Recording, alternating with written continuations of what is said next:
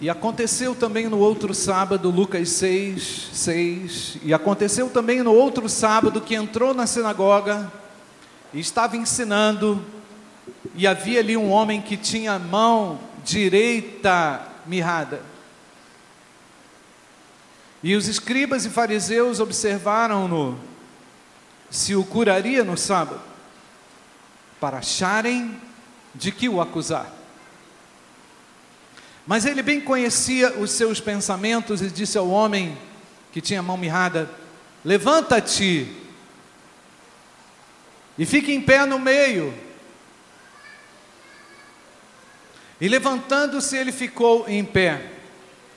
Então, Jesus lhes disse: Uma coisa vos hei de perguntar: é lícito nos sábados fazer o bem ou fazer o mal?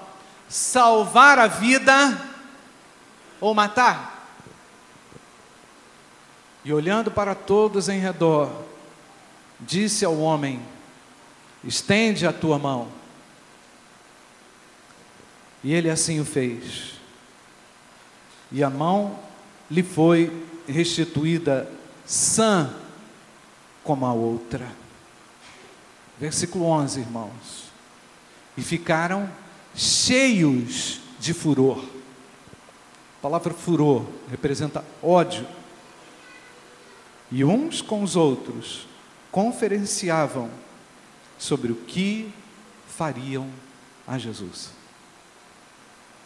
Pai, fala com a tua igreja, fala com aqueles que não te viram, fala com aqueles que ainda não receberam a salvação.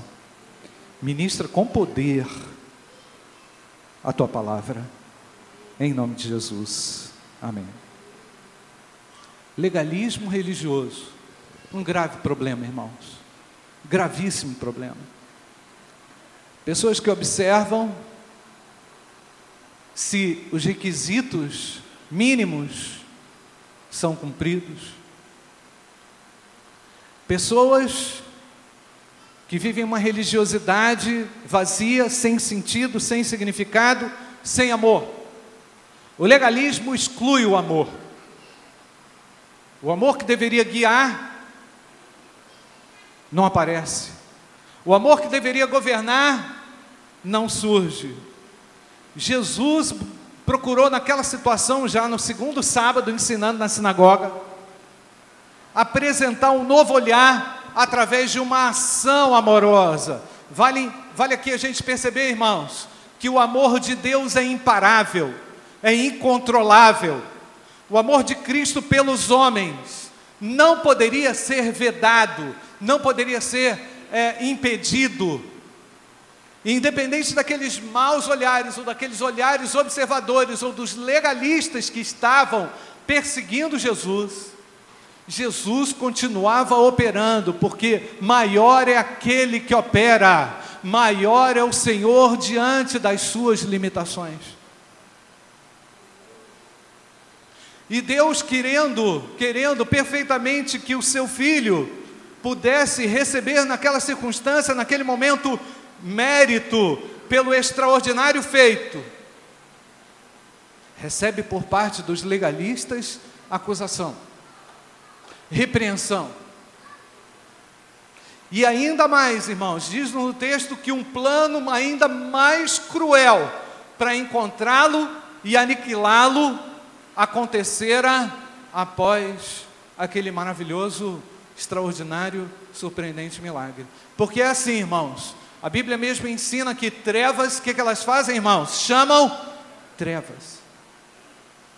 A escuridão estava imperando naquele ambiente, no mesmo lugar, presta atenção, onde Jesus estava disposto a operar, pronto a operar, havia uma ameaça sinistra, não apenas velada, declarada, através da ação dos legalistas.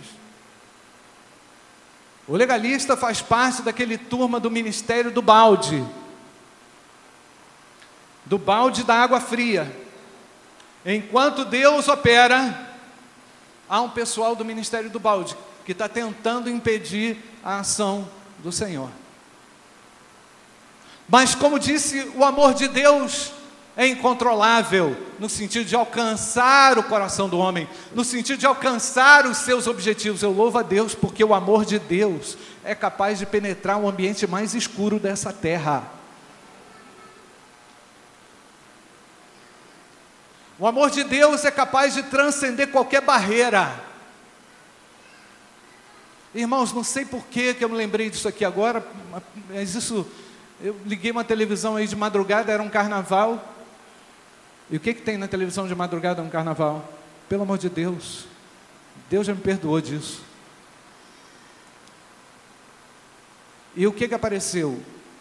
Um camarada na passarela do samba no Rio de Janeiro, e o blá, blá, blá, blá, blá, blá. É, quase no ritmo. Aquela confusão, e a câmera chega perto do sambista, assim, na passarela, e o cara lá na passarela começa a falar: Aqui não é o meu lugar. Eu entendi que o fato de eu estar aqui é um erro. O cara falando assim. E que eu vou sair daqui e vou entregar a minha vida a Jesus. Irmãos, não me explica, isso não se explica. Deus atuando nos lugares mais sinistros da terra. Porque o amor de Deus é incontrolável, é imparável, amém, irmãos? A gente não tem ideia, a gente não tem noção do que Ele é capaz de fazer. Lembrei do Pedro, um outro colega meu, sentado no banco do ônibus, e o cara na frente evangelizando o outro cara falando de Jesus e tal, da minha igreja, entrega folheto e lê Bíblia e não sei o que, o Pedro atrás. O cara, do, o cara que estava evangelizando sai do ônibus.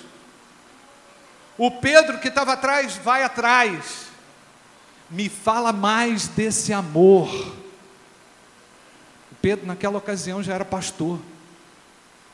Na ocasião que eu conheci entregou a vida dele a Jesus por alguém que estava falando de Jesus ali dentro do ônibus, eventualmente. O amor de Deus é imparável, amém, irmãos? Ele alcança, ele alcança uma dimensão inimaginável. Operando eu, quem impedirá, diz o Senhor, amém, irmãos?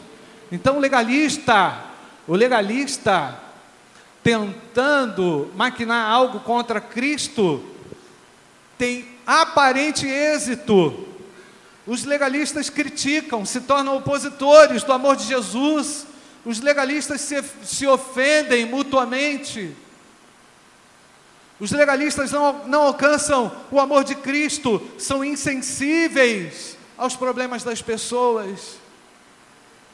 Mais preocupados com a letra, acham que devem zelar pela letra da lei, se orgulham da letra da lei e se esquecem do amor que tudo suporta, tudo crê, tudo espera. Amém, queridos?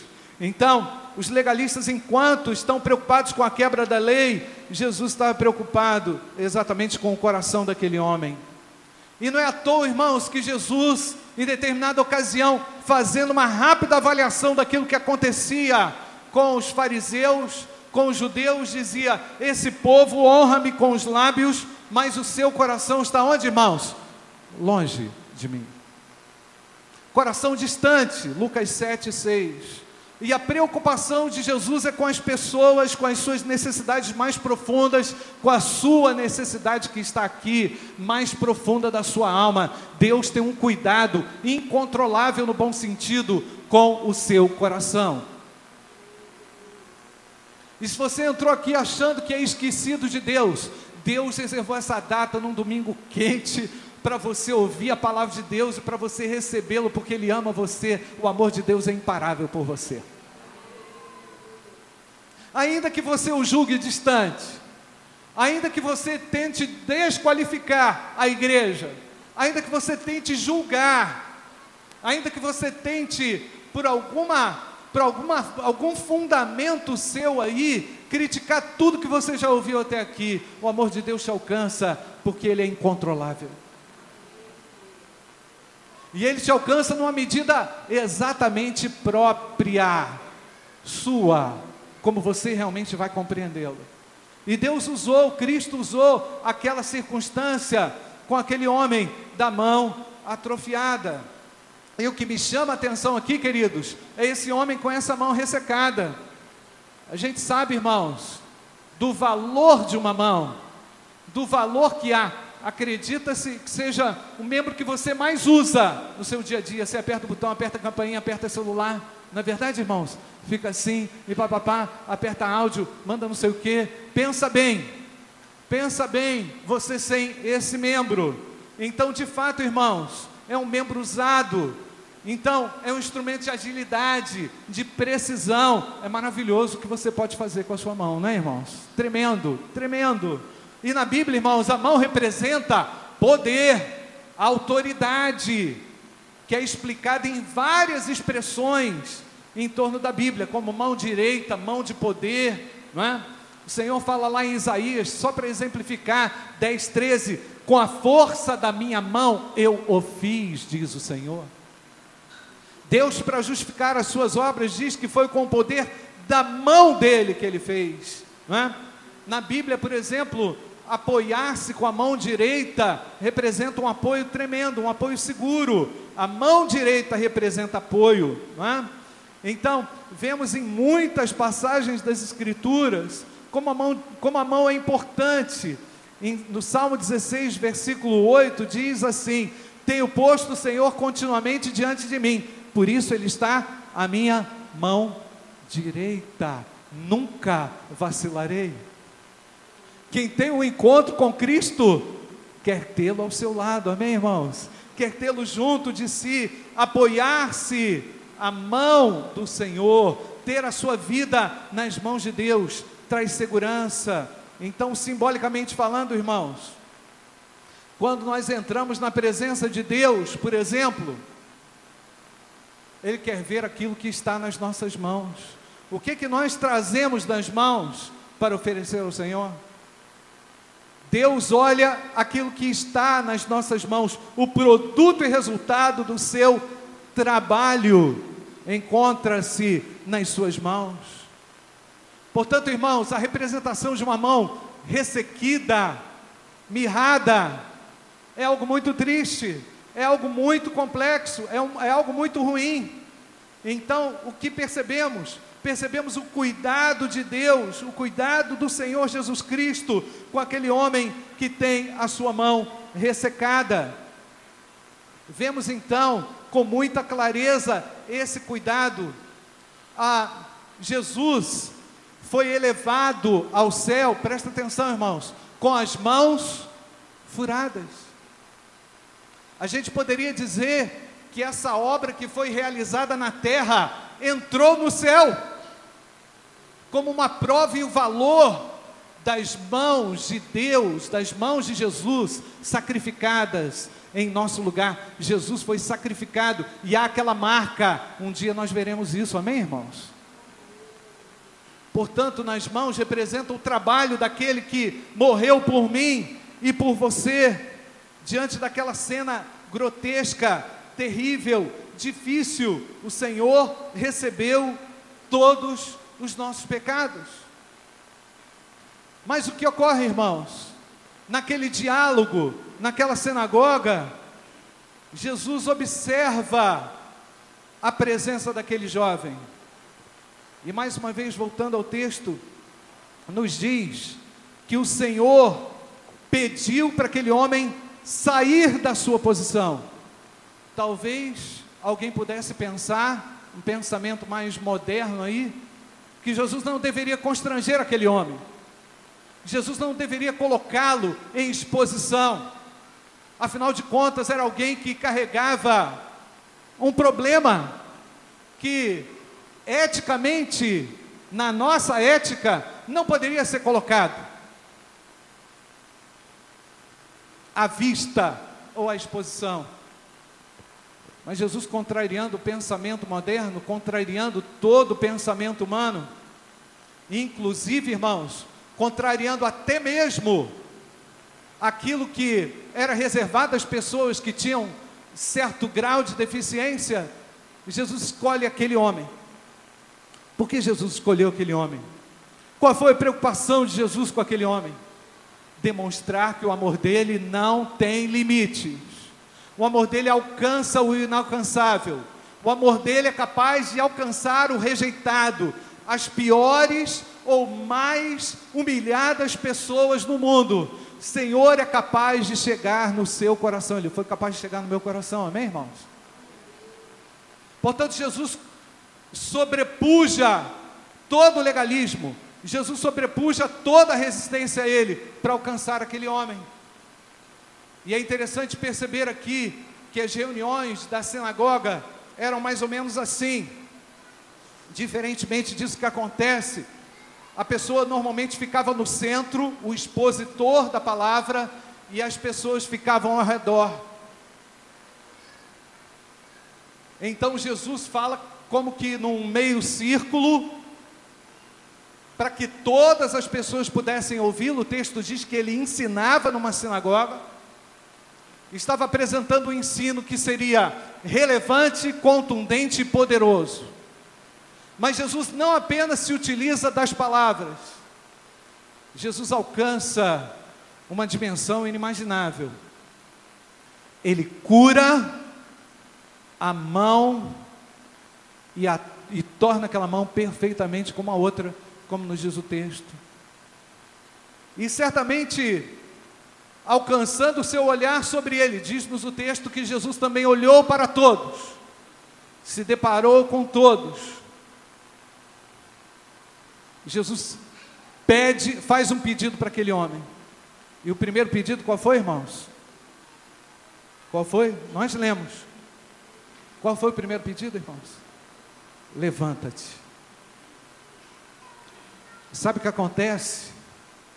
O pecado deixa a gente constrangido. O indivíduo improdutivo, o indivíduo inibido pelo pecado, não consegue, não consegue colocar-se em exposição. E essa mão ressecada, representava exatamente isso. E pode representar exatamente isso. Aquilo que o pecado fez com você, destruiu a sua agilidade, destruiu a sua destreza, a sua capacidade de articulação, a sua produção. O pecado inibe a produção do homem, não é verdade, irmãos? Constrange o homem, limita o homem, e a representação daquele homem é exatamente essa é exatamente também aquilo que passa pelo coração dos legalistas, corações ressecados, pessoas que não conseguem mais, que não conseguiam, que falavam de Deus, mas não conseguiam produzir mais para Deus, pessoas que é, mencionavam a lei, mas não conseguiam viver o amor, pessoas que tinham conhecimento, mas não tinham uma prática efetiva. Então Jesus sai do seu aspecto teórico ainda que fosse extremamente relevante, e vai para uma ação direta com aquele que estava esquecido, e diz para aquele homem: levanta-te. Agora preste atenção aqui, Deus sempre trabalha em conjunto. O Senhor opera, é verdade que Ele opera, mas Ele trabalha em conjunto. Ele esperava uma reação daquele rapaz, não é verdade, irmãos? Ele poderia dizer: Não, eu estou com a minha mão assim. Não, isso é constrangedor para mim. Não, eu vou requerer os meus direitos, porque afinal de contas o Senhor está me expondo. Eu vou entrar com um dano, sei lá o quê. Isso aí é uma exposição. Não, mas Jesus fala: levanta-te.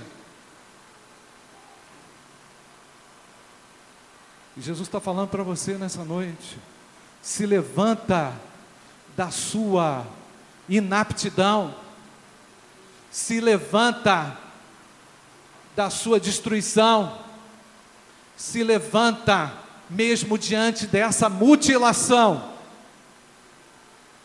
Isso é desafiador, não é verdade, irmãos? Que a gente não está querendo mostrar problema para Jesus, não é?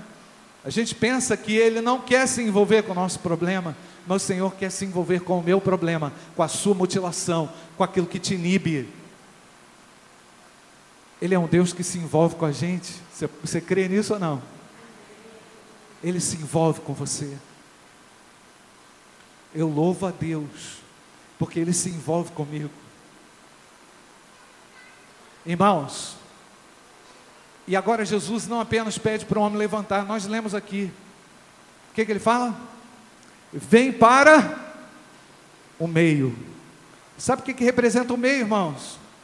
O meio representa onde Jesus está. Vem para o meio, vem para perto de mim. Amém, queridos? Saia dessa melancolia, saia dessa frustração, vem para perto de mim. É fé ou não é, irmãos? É muita fé. E certamente aquele homem já poderia imaginar que Jesus ia fazer algo espetacular por ele. Porque todo aquele que se apresenta com fé a Jesus, ele realiza um feito extraordinário. Ele faz algo novo.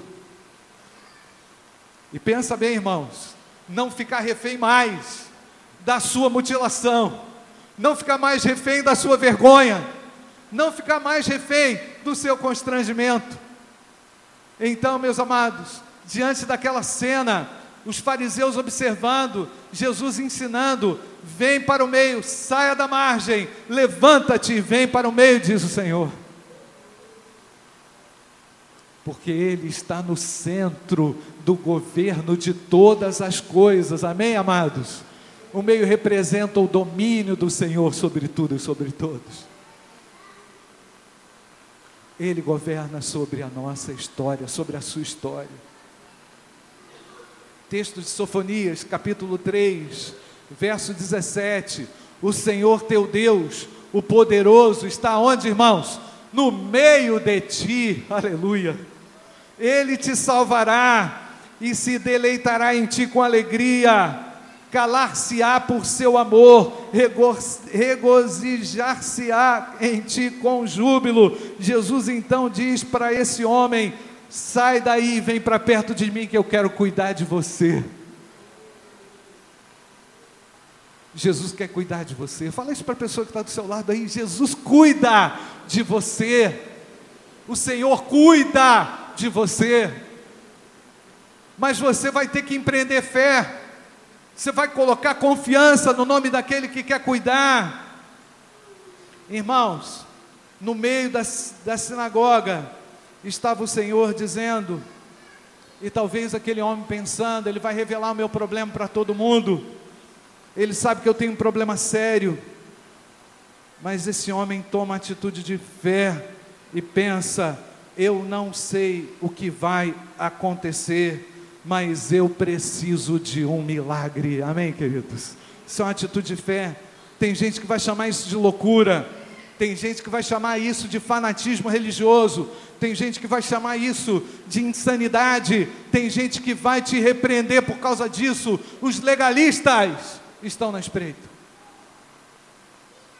Os legalistas estão te observando e estão cobrando de você uma postura. Aquele homem não se importou. Quer saber? Eu vou preferir ficar com Jesus do que ficar com essa, com essa turma aqui que nunca me ajudaram. E é assim, irmãos, quando decidimos vir para Jesus, já nos cansamos de apanhar no mundo, já nos cansamos de apanhar daqueles que se disseram amigos, daqueles que se colocaram à sua disposição, mas não tiveram capacidade espiritual. Jesus tem o poder para salvar a sua alma. Pecado pode te travar, era preciso sair para o meio. Mão ressecada representa também uma vida entregue ao pecado. E agora eu quero falar Quantos estão dentro das igrejas, mas cobertos de ressecamento? Quantos estão lotando as igrejas, mas não conseguiram chegar pela fé em Jesus Cristo? Vamos ler o texto, irmãos?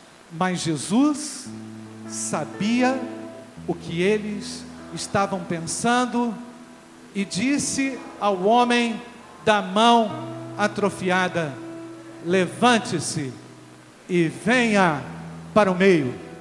E ele se levantou e foi. Quase que uma loucura.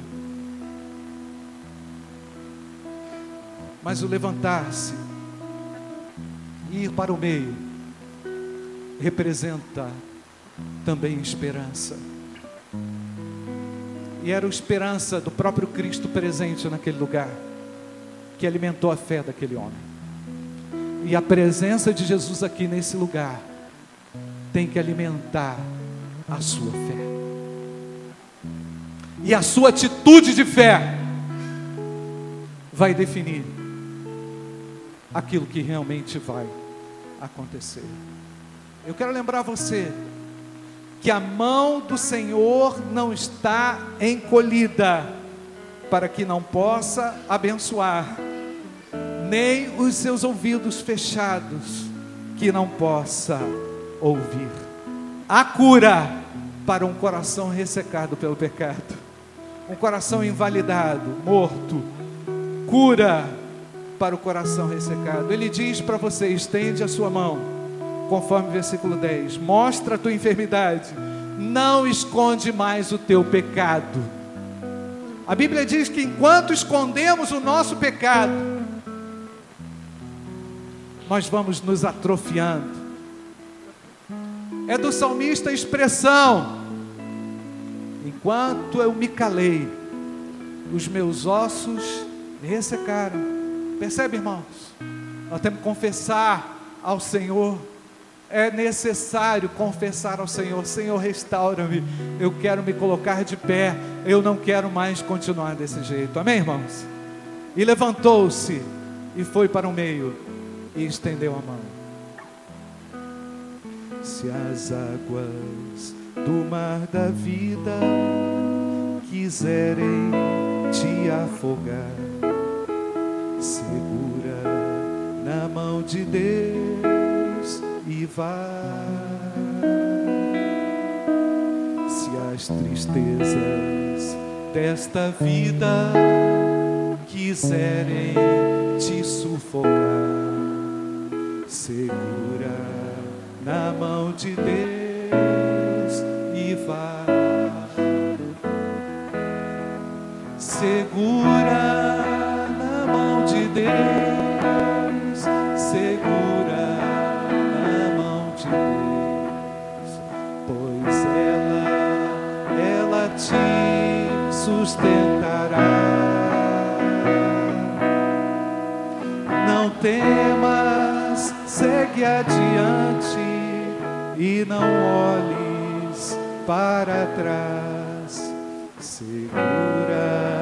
na mão de Deus e vai. Se a jornada é pesada e te cansas da caminhada, segura de Deus e vai orando, jejuando, confiando e confessando, segura na mão de Deus e vai segura na mão de Deus segura na mão de Deus, pois ela, ela te sustentará. Não temas, não temas, segue adiante e não olhes para trás. Segura na mão de Deus e vai. O Espírito do Senhor sempre te. Você crê nisso ou não? Segura na mão de Deus e vai. Jesus Cristo prometeu que jamais te deixará. Segura na mão de Deus e vai. Segura na mão de Deus, segura na mão de Deus, pois ela, ela te sustentará. Não temas, segue adiante e não olhes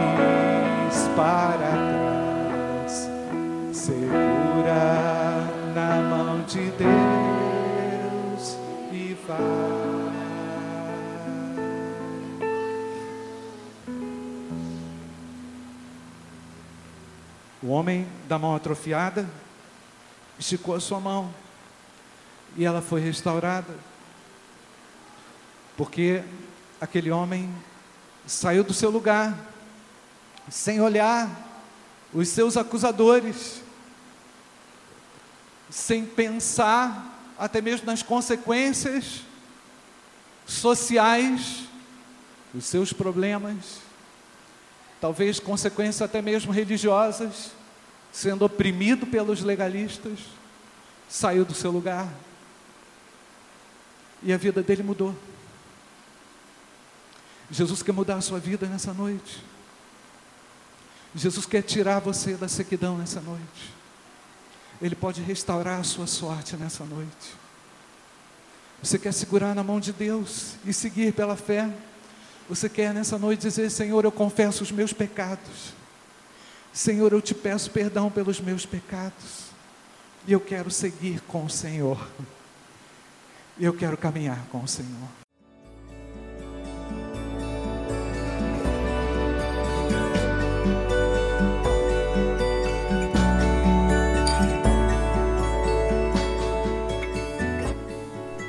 A Igreja Batista do Bom Retiro tem plena convicção de que a palavra de Deus é poder para salvar e transformar vidas. Nosso desejo é que essa mensagem tenha alcançado seu coração. Para saber mais sobre quem somos e em quem acreditamos, acesse ibbrpatinga.com.br.